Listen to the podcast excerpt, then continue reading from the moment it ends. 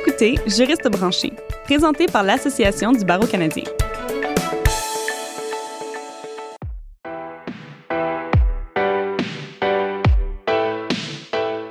Bonjour et bienvenue à Juriste branché. Je suis votre animatrice, Catherine Provost. Le 25 mai 2020, en plein cœur de la crise de la COVID-19 et du confinement mondial pour contrer la pandémie, la police municipale de Minneapolis a abattu George Floyd en pleine rue. L'utilisation de force excessive causant l'asphyxie est la cause officielle de sa mort, mais nous pourrions aussi argumenter que la vraie cause est le racisme systémique sous-jacent à nos sociétés. Cet événement tragique n'est pas le premier du genre, mais a provoqué une série de manifestations et d'énonciations publiques à travers le monde, souvent organisées par le mouvement BLM, Black Lives Matter. Le racisme systémique, ou institutionnel, n'est pas unique aux États-Unis, ni à une population moins éduquée. Il existe dans toutes les sphères de nos sociétés, incluant le domaine du droit. Pour vous illustrer la situation autrement, selon les plus récentes statistiques du barreau, la pratique du droit au Québec ne compte que 7 d'avocats issus de groupes racisés, alors que ces derniers comptent pour 11 de la population québécoise. Et au sein du barreau du Québec, 10% des avocats provenant d'un groupe ethnoculturel sont associés, contre 19% chez l'ensemble des membres du barreau. Pour nous en parler aujourd'hui, nous avons le plaisir de recevoir Maître Karine Joisil du cabinet McCarthy-Tétrault. Maître Joisil, admise au barreau en 2001, est spécialisée en litiges civils et commerciaux, surtout liés à la responsabilité médicale. Elle est du conseil d'administration Recyc Québec, a cofondé la Jeune Chambre de commerce haïtienne et est membre du comité égalité de l'ABC.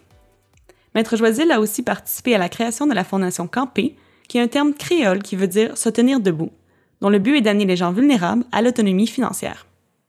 Bienvenue à Gérer se brancher, Maître Joisil.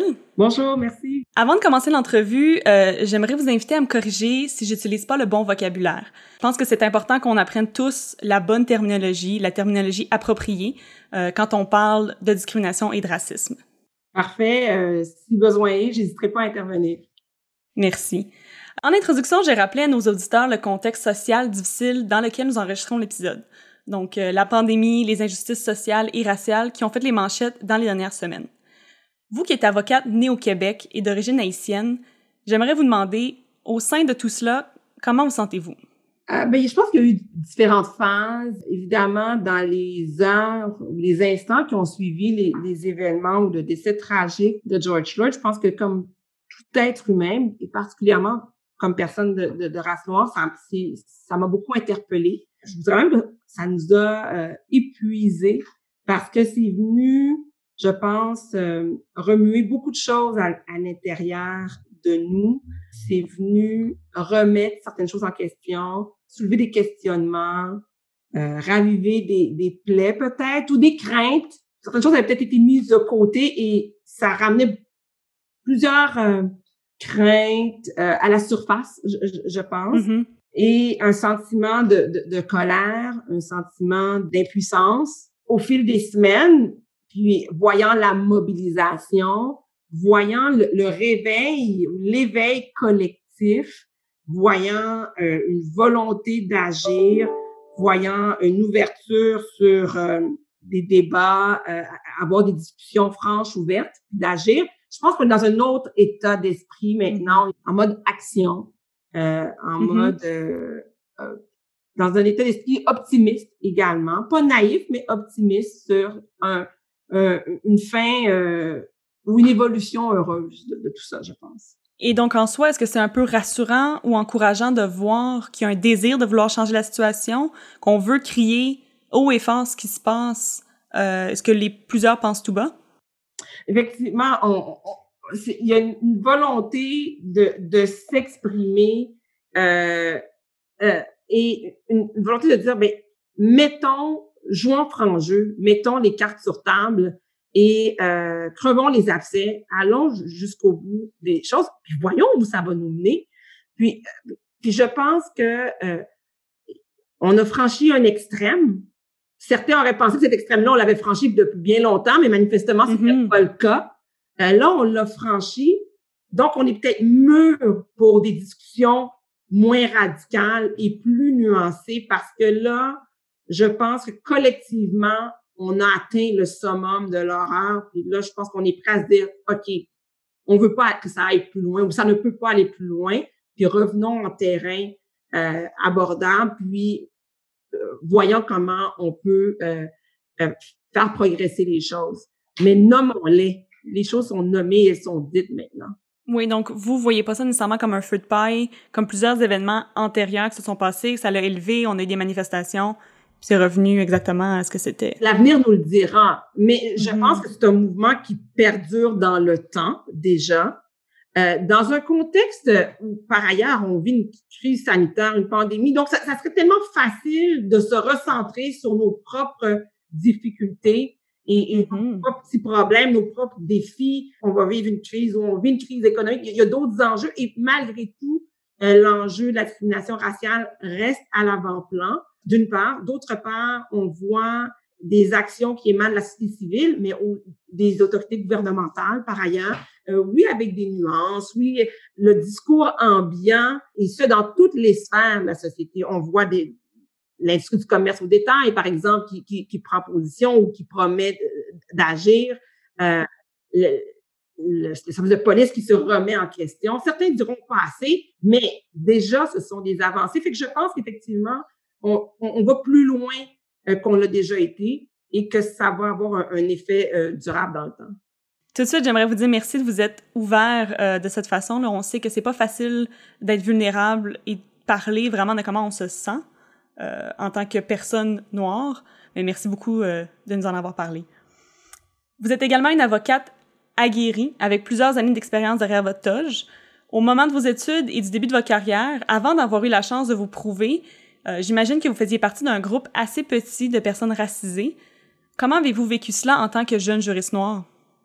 Il faut dire que j'ai toujours voulu être avocate. C'est un rêve de petite fille, vraiment j'étais pas consciente de, de, de ma couleur. J'avais un objectif à atteindre, c'était d'être avocat. Évidemment, j'étais consciente qu'à la faculté de droit, il n'y avait pas beaucoup de noirs à l'Université de Montréal. Euh, dans la profession juridique, moi, je ne connaissais pas d'avocat avant de, de, d'entrer moi-même à la faculté de droit. Euh, mes parents étaient très craintifs, justement, à, à ce choix de carrière-là. Euh, il craignait euh, que je frappe un mur et que donc je ne puisse pas percer dans le milieu juridique. Et il, le craignait, entre autres, à cause de, de, de du fait que j'étais euh, une enfant d'immigrants et, et, noire de, surcroît, parce qu'il disait ben, que, euh, que, les Noirs ne, sont pas avocats à Montréal, ou, très peu, ou pas, disait, des avocats sous chômage, j'en connais plein, je, je, vais te les présenter. Alors, donc, mes parents étaient très réfractaires à cela. Quand cela vienne, moi, c'était, je voulais plaider. Comme je dis, c'est un, rêve de, petite fille. Alors, foncez tête première. Je vous dirais que, par contre, très vite, j'ai pris conscience euh, que, j'étais en minorité, pas parce qu'on me traitait pas bien ou quoi que ce soit, mais euh, effectivement, c'est, frappant quand tu arrives dans une conférence, quand tu dans une réunion, à un moment donné, tu réalises que qu'il n'y a personne euh, de, de, de, tes origines qui te ressemble. Euh, et ça, euh, moi, moi, ça m'a euh, motivé à vouloir inspirer d'autres, puis à vouloir développer ce sens de, de, de l'entrepreneuriat ou ce désir de développer, d'embrasser une carrière professionnelle au sein de la communauté noire. puis, puis, on n'était pas beaucoup, mais il y en avait aussi. Puis je pense qu'on était tous des minorités visibles un peu invisible. Donc, moi et d'autres, ça nous a euh, mm-hmm. inspiré pour se mobiliser, euh, créer à l'époque, on avait mis sur pied une jeune chambre de commerce, euh, ben, pas une, la jeune chambre de commerce haïtienne qui existe toujours encore aujourd'hui. Puis notre objectif à l'époque, c'était de promouvoir et donner un, lieu d'échange aux jeunes professionnels et gens d'affaires de la communauté haïtienne, euh, mais par ailleurs aussi les mettre de l'avant pour que les gens les remarquent. Ils, disent, ah, ben, ils existent, ces jeunes professionnels. Nous existons. Euh, donc, mais autrement, dans le day-to-day de, mon, de ma pratique juridique, euh, ben, j'aimais mon travail, je le faisais du mieux que je pouvais. Euh, c'était, le travail d'un jeune avocat, c'était intense pour tout jeune avocat. Euh, mais par ailleurs, j'étais animée de cette volonté-là de justement faire euh, de rayonner au-delà de ma petite pratique pour faire grandir la communauté euh, noire au sein de notre profession, entre autres. Dans le milieu des affaires en général, je vous dirais. Là, Oui, je comprends. Vous avez soulevé une question que je trouve qui est importante. Vous avez dit que quand vous êtes rentré à la faculté de droit, vous n'étiez pas au courant, vous, vous pensiez pas nécessairement au fait que vous étiez noir. Est-ce que c'est quelque chose qu'on vous faisait ressentir, par contre, ou qu'on vous rappelait? À la faculté, non. Et je vous dirais qu'à l'époque, la faculté de droit, je dis à l'époque parce qu'honnêtement, ben, je suis pas retournée euh, comme étudiante depuis, là, mais euh, elle était très libérale, c'était très... Euh, euh, c'était des vrais étudiants en droit, là, les, les, les, les valeurs des chartes, ça, c'était très... Donc, je, je, pense que dans mes concepts de classe, euh, c'est pas eux qui m'auraient mm -hmm. sentir euh, différent euh, ou à part. En milieu de travail, des fois, tu as un doute. C'est subtil, c'est pernicieux. Hein, la, la, des commentaires grossiers, j'en ai jamais eu, en, en, honnêtement. Est-ce que un commentaire malaisant, par ailleurs, ou, ou déplacé, ça, ça, ça, peut arriver un, un, peu plus souvent. Au palais, une fois, je suis arrivée pour interroger, puis la dame m'a demandé si je n'ai témoigné. Mais c'était évident que je n'ai interrogé. Mm -hmm. J'ai dit, mais non, j'ai fait mon interrogatoire. Je disais, mais avocat, je bien en avocat. Je, je, je, que je dis, là, c'est un doute. Je dis, mais voyons. C'est qu'elle a un peu douté de vos compétences, en fait, de vérifier, OK, est-ce que c'est vraiment vous qui allez faire ce travail-là? Ouais. Donc, des petits commentaires, oui, mais je pense que c'est plus subtil. Euh, je pense que ce qu'on doit se poser comme question, c'est d'un pourquoi on n'attire pas la, la, profession juridique, pourquoi on n'attire pas la communauté mm -hmm. Pourquoi, nos, pourquoi nos jeunes ne vont pas à la faculté de droit? Le problème n'est pas rendu à la, à la faculté ou dans la profession. On se rend, nos jeunes ne se rendent mm -hmm. pas pourquoi? C'est parce qu'ils s'y reconnaissent pas? C'est parce qu'ils ne se sentent pas les bienvenus? Euh, je pense qu'on doit se poser, est-ce que c'est parce qu'on va pas les chercher? Euh, donc, il y a un problème là. C'est aussi, je trouve, ben pas je trouve, dans les études, dans les, dans les observations, c'est noté que les, les jeunes racisés ne vont pas nécessairement appliquer à des postes ou appliquer à des carrières parce qu'ils se disent qu'ils perceront jamais. Vous, personnellement, vous dites que vos parents avaient des craintes. Est-ce que le discours doit commencer vraiment plus tôt de discuter de, de ces options-là et du fait qu'on a une opportunité pour tous? Moi, je pense que oui. Moi, euh, c'est ce que j'essaie de véhiculer à mes propres mm -hmm. enfants aujourd'hui, c'est qu'il n'y a pas de limite faire ce qu'ils veulent en autant qu'ils travaillent pour, qu'il n'y a rien de facile dans la vie au point de départ, puis que ça peut être un peu plus difficile parce qu'ils sont noirs. Euh, ça aussi, je mm -hmm. je peux pas... Euh, j'ai évolué là-dedans où j'aurais dit, voyons donc, tu dis pas ça à un enfant, puis tu puis là, maintenant, je me dis, ben, je, je veux pas qu'ils vivent dans Mickey Mouse Land, là, puis fait que je pense que la réalité, ils doivent la, la connaître, euh, apprendre à vivre avec et euh, passer outre. Il y a eu plein de Noirs avant eux qui sont pas morts, puis il y en a plein qui vont qui mourront pas, mais c'est une réalité euh, qui est la leur. Alors, euh, mais je pense qu'effectivement, il faut qu'on dise à nos jeunes euh, qu'ils ont des options, qu'on ne doit pas, qu'ils doivent pas accepter de se faire camper dans certains rôles ou qu'on les définisse, qu'ils doivent se définir un peu. Euh, et ensuite, on doit les accompagner dans la réalisation des, de ces rêves-là euh, ou de ces objectifs, dans l'atteinte de ces objectifs. Quoi qu'on les qu'ils atteignent à un certain niveau, ben il faut que les institutions qui les accueillent soient capables de leur faire une place mm-hmm. les intégrer et de les faire grandir et évoluer là-dedans aussi. De toute évidence, euh, les jeunes doivent voir qu'il y a des personnes de couleur, des personnes noires qui sont dans ces positions-là pour un peu s'affilier puis te dire je peux se voir dans cette position aussi, un peu comme vous vous le faites, une femme noire avocate, vous le montrez que c'est possible d'être une femme noire avocate au Québec. Euh, par contre, au Québec, depuis 2012, seulement deux juges sont noirs. Et nous savons aussi que les avocats noirs sont largement sous-représentés, surtout en tant qu'associés. De quelle autre façon est-ce qu'on voit le racisme systémique au sein de la profession d'avocat?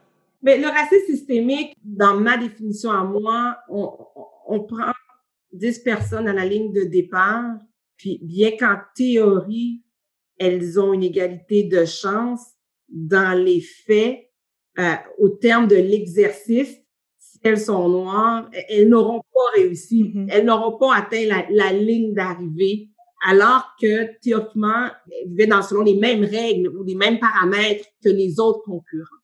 Il faut qu'on se demande pourquoi. C'est pour être juge, on parle de nomination de la magistrature, ben, il faut avoir 10 ans de pratique, minimalement.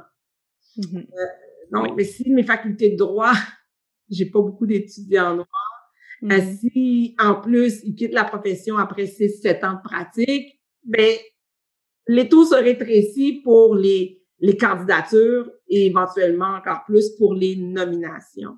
Donc, on doit se poser la question, encore une fois, à la base, pourquoi on n'est pas capable d'attirer des candidats noirs et pourquoi on n'est pas capable de les faire progresser pour qu'ils soient des aspirants magistrats euh, au même titre que leurs euh, confrères de classe ou de, de, promotion euh, au bout de 15, 20 ans. Et, et, ça, cette question-là, c'est pas facile d'y répondre. Est-ce parce que la profession juridique, au-delà de la couleur de la peau, elle est, c'est pas une profession qui est facile. C'est pas, c'est pas un milieu de travail qui est facile. Euh, alors, une fois qu'on a mis ça de côté, est-ce que c'est les facteurs inhérents au candidat, intrinsèques au candidat, ou il y a du non-dit, de l'intangible, de l'invisible. Et c'est pour ça que c'est difficile de s'y attaquer. Mais là, je pense qu'il y a une prise de conscience et, je pense que de plus en plus, les, évaluateurs que, que nous sommes lorsqu'on est patron, il y a un temps d'arrêt. Est-ce que am I being fair to the witness? Est-ce que je, rends justice à ce candidat-là? Ou est-ce que euh, alors que sur papier tout y est, mon, mon inconscient me dicte une évaluation haute, une appréciation haute, est-ce que je, je, inconsciemment, je l'amène pas aux réunions où ça compte, ou je l'implique pas dans les dossiers où je peux le faire valoir, parce que tout compte, là, je veux dire, mais des fois, on peut mieux être mis en valeur dans certaines situations. Euh, est-ce que tout simplement, euh, on a parlé de progression à ces, à ces jeunes-là? Euh, dans, trois ans, tu vas être où? Dans cinq ans, tu vas être où? je vois tel potentiel pour toi. Voici comment on voit ton développement. Veux-tu être juge un jour? Euh, est-ce que, ça prend? Comment on s'y prépare? Comment ça fonctionne? Alors, et surtout, euh, pour des jeunes, pour la plupart, ou des gens qui n'ont pas d'autres cadres de référence, qui n'ont pas un réseau où euh, ça fourmille de juristes de génération en génération. Alors, euh, c'est facile de les perdre dans, l'adversité s'il n'y a pas de un guide mm-hmm. ou quelqu'un qui leur montre la voie. Est-ce que l'obstacle d'être comme le, le, pionnier de sa famille, d'être le premier à faire X, est un obstacle pour les, euh, les jeunes avocats de couleur? Est-ce que c'est une embûche pour leur trouver des stages, des opportunités, des, des, des, de l'avancement? Mais c'est un poids, certainement, euh, qu'ils ont, qu'on a à, à, assumer, je pense. C'est une responsabilité. Comme pour vous, c'était vraiment le cas. Vous l'avez dit vous-même, vos parents étaient craintifs. C'est quoi ce sentiment-là personnel de dire, OK, je dois pousser tellement plus? Je peux pas, je peux pas échouer. Oui. De un, je voulais pas, mais de deux, je voulais pas avoir à être confronté à un, je te l'avais dit, etc. Donc, euh, ça t'impose une obligation de résultat à partir de ce moment-là. Ça fait en sorte que ceux en arrière te regardent aussi. Mais mm-hmm. on, est, on, est, on, est, très conscients, les avocats de, noirs de ma génération, que, que ceux qui ont 10, 12, 15 ans de moins, ben, ils nous regardent, euh, puis ils nous suivent. Puis inconsciemment, je pense aussi que dans nos milieux de travail, sans impliquer de la mauvaise foi à personne, faut que je fasse bien parce que sinon, ils vont peut-être à obtenir mm-hmm. les services d'un autre en se disant, ben, euh, Karine, euh, regarde, on lui a donné une chance, mais pas si bonne que ça. Alors que ça n'a, ça n'a rien à voir avec le, aucun autre candidat qui va venir. C'est pas génétique, ça, là. Euh, mais donc, c'est une responsabilité. quant à nous, à nos premières démarches, je vous dirais, moi, à 20 ans, peut-être la naïveté, dans ma tête, c'était pas un enjeu. Alors, j'affrontais pas ce voyage-là dans la juridique comme ça. C'était pas Karine Lanoire versus euh, les autres blancs. Et tant mieux, je pense, parce que ça, déjà quand même assez lourd comme, comme exercice ou comme apprentissage, celui d'être un jeune juriste. Si en plus tu as, des bas constants dans ton esprit ou c'est, ces doutes qui t'animent, ça alourdit le processus. Donc, moi, je vais faire de mon mieux. Ce qui m'habitait, ce qui m'animait, c'est ce que j'ai essayé de faire. Euh, mais étant conscient que je vous dis une fois là, euh, on est si peu que euh, parce que être une minorité visible, je dis on est parfois invisible, mais aussi les gens se rappellent toujours de toi. Tu sais, quand, enfant, là, puis t'es la seule noire, ben, ça peut-être pas ton nom, mais, ah ben oui, je t'ai, je t'ai vu à telle place. Ben Mm-hmm. Alors, euh, donc, tu, tu dois faire ta marque de la bonne façon parce qu'on va s'en souvenir. Mais c'est une pression énorme. C'est, je, je- j'essaie de concevoir un peu comment est-ce qu'on peut. Déjà, la profession d'avocat, c'est une profession qui est assez stressante, exigeante, qui demande beaucoup d'heures de travail. Euh, puis là, on rajoute cet aspect-là de la pression. Non seulement vous devez réussir pour, pour vous-même, mais vous devez réussir pour les autres. Comment est-ce qu'on gère ça en tant qu'individu? Ben, on vit avec parce que ben, ça devient notre réalité. Honnêtement, euh, puis, puis tu as deux façons. C'est soit que tu l'assumes, cette réalité-là, ou, ou tu la fuis. Euh, moi, je choisis de, de, de l'assumer euh, en prenant ce- sur quoi j'ai un certain contrôle. Je ne suis pas en train de pétendre que j'ai l'avenir de tous les, les jeunes étudiants noirs en droit du Québec. Ce n'est pas le cas. Mais je prends sur moi de un, leur montrer, tant que faire se peut, que c'est possible. Puis je prends sur moi, quand ils veulent des conseils, certainement de leur donner. Euh, euh, je, je prends sur moi de propager le message qu'il faut pas lâcher, que c'est possible, puis euh, que oui, ils ont leur place et que tant qu'ils en seront pas convaincus, ben on n'améliorera pas notre représentativité au sein de la profession. Il va falloir qu'il y en ait d'autres qui, malgré les craintes, malgré les défis, décident que ben, on continue. Il y en avait 10, 15 avant moi, puis il va en avoir euh, 50 après moi. Avec, dans notre génération, on, est 25, ben on, y va, puis on tête première, on, on fonce. En soi, on est en train de parler des préjugés inconscients. En anglais, c'est unconscious bias. Et que c'est justement, c'est intrinsèque. C'est des décisions qu'on prend rapidement, basées sur une expérience, sur, nos soi-dit connaissances. Euh, personnellement, comment est-ce que vous, vous l'avez vécu? Est-ce que vous, est-ce que vous avez des exemples où vous dites, je pense pas qu'il sait pourquoi il m'a mis à part ou pourquoi cette personne ne m'a pas invité à une rencontre par- particulièrement? Est-ce que vous avez des exemples pour vous ou peut-être même euh, certains de vos collègues racisés que vous connaissiez? Euh, en, en, en entrevue dans un cabinet sur la course au stage, il y a un cabinet en deuxième entrevue qui m'a demandé si je pensais que la couleur de ma peau ferait une différence euh, sur l'issue de mon processus de course au stage. Et sur le coup, de un, j'ai j'ai pas vu venir la question.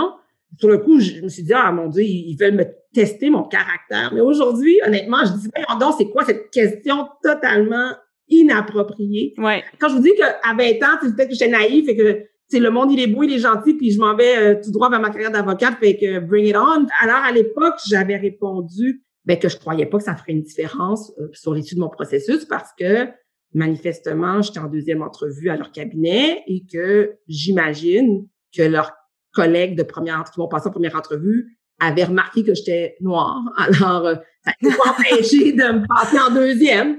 Mais c'est une réponse très confiante. Oui, pour la petite histoire, il me semble que j'ai eu une offre de ce bureau-là. Probablement que c'est un cabinet qui n'avait pas eu beaucoup de candidats noirs. Puis Mhm. probablement qu'il aimait ma candidature, mais là, là, ils savaient pas si je serais noire, qu'il leur ferait du trouble. Donc, ils voulaient voir comment je réagirais à être, être une minorité, mais ça pas, ça avait pas sa place, honnêtement. Je sais pas si c'était mal intentionné ou pas. Je sais pas si c'était mal intentionné, mais je pense que c'était parce qu'ils étaient pas capables de gérer une- cette réalité-là, la réalité d'avoir potentiellement un, un étudiant, un stagiaire, un- peut-être une collègue noire. D'une façon, ils ont mis leur inconfort sur vous. Oui, oui. Ça devenait votre responsabilité. Mais ça, quand tu es en minorité, puis de sortir en position de vulnérabilité, parce que tu, tu te cherches un stage, tu te cherches un emploi, puis c'est dans, dans la vie en général, euh, souvent, ça devient ta responsabilité. Quelque chose que tu dois assumer. Les, tu dois convaincre l'autre que tu n'es pas un problème, que que tu vas pas euh, lui poser des difficultés, que tu es une solution, que ce ne sera pas une cause de souci. Alors, si lui te perçoit comme ça, tu dois effectivement déconstruire ça, même si c'est Mais comment est-ce qu'on déconstruit l'imaginaire collectif à grande échelle? On peut pas faire ça une personne à la fois. Non, mais c'est pour ça que ça, avant, on le disait pas. D'où, des fois, on entend des choses comme Ah, mais toi, c'est pas pareil, toi, t'es toi, t'es pas comme les autres. Toi, tu parles bien. Toi, euh, toi, tu te fâches. Hmm. T'es t'es comme nous autres. sais. Parce que justement, ben là, non. Moi, je suis comme tous les autres. Moi, je suis une enfant euh, d'immigrants comme les autres. Moi, je suis aussi noire que les autres. Là, vous me connaissez moi, prétendez connaître les autres. Je ne suis... Alors, et, ça, il, faut le dire. C'est nous traiter individuellement puis faire des généralités. Ben, c'est ça qui est lourd et c'est ça qui est injuste. Euh, donc, euh, mais parce qu'il y a cette prise de conscience là maintenant, je, je, pense que cette volonté euh, de, de, de, de, rétablir les choses, puis, puis tout n'est pas tout noir là, ou, tout, ou, tout blanc, euh, mais je pense que là, il y a une volonté de dire, ah, comment on peut faire les choses différemment? Ou, oui, je réalisais pas, pas cela. Euh, puis, euh, on, on, va réfléchir collectivement. Je pense vraiment qu'il y a euh, une volonté sincère et réelle de, des organisations de, d'avoir une approche différente. Pour terminer, est-ce que vous avez quelque chose, est-ce qu'il y a quelque chose en particulier que vous voudriez partager à notre audience? Qu'est-ce que vous voudriez dire euh, aux auditeurs quant à la situation sociopolitique de l'heure, sur le mouvement euh, BLM, sur l'importance de, la, diversité? Je pense que comme société, on est à un moment charnière. Je pense que cet homme-là qu'on ne connaît pas, qui avait une famille, cet homme-là, il, vient de toucher euh, l'humanité tout entière. On a vraiment une occasion unique pas d'effacer, pas de réparer, mais d'aller de l'avant. On a, je pense, tous et chacun euh, d'entre nous, une responsabilité de saisir ce moment-là. Puis je pense que c'est, puis pas juste parce que ça va être bon pour les Noirs, ça va être bon collectivement.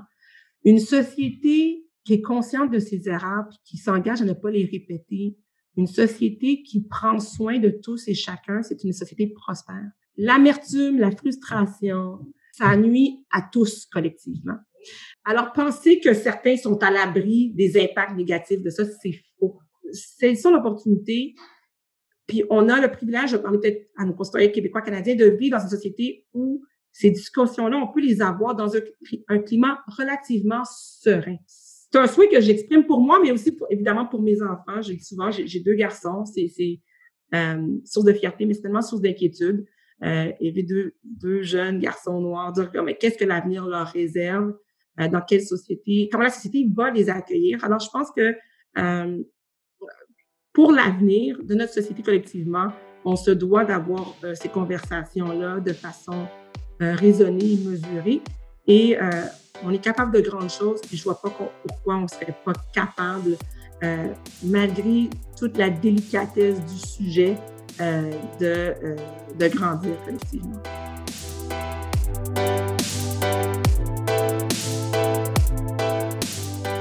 Merci, Maître Joisille, de votre participation à Juriste branché et de nous avoir parlé de ce sujet sensible, mais extrêmement important.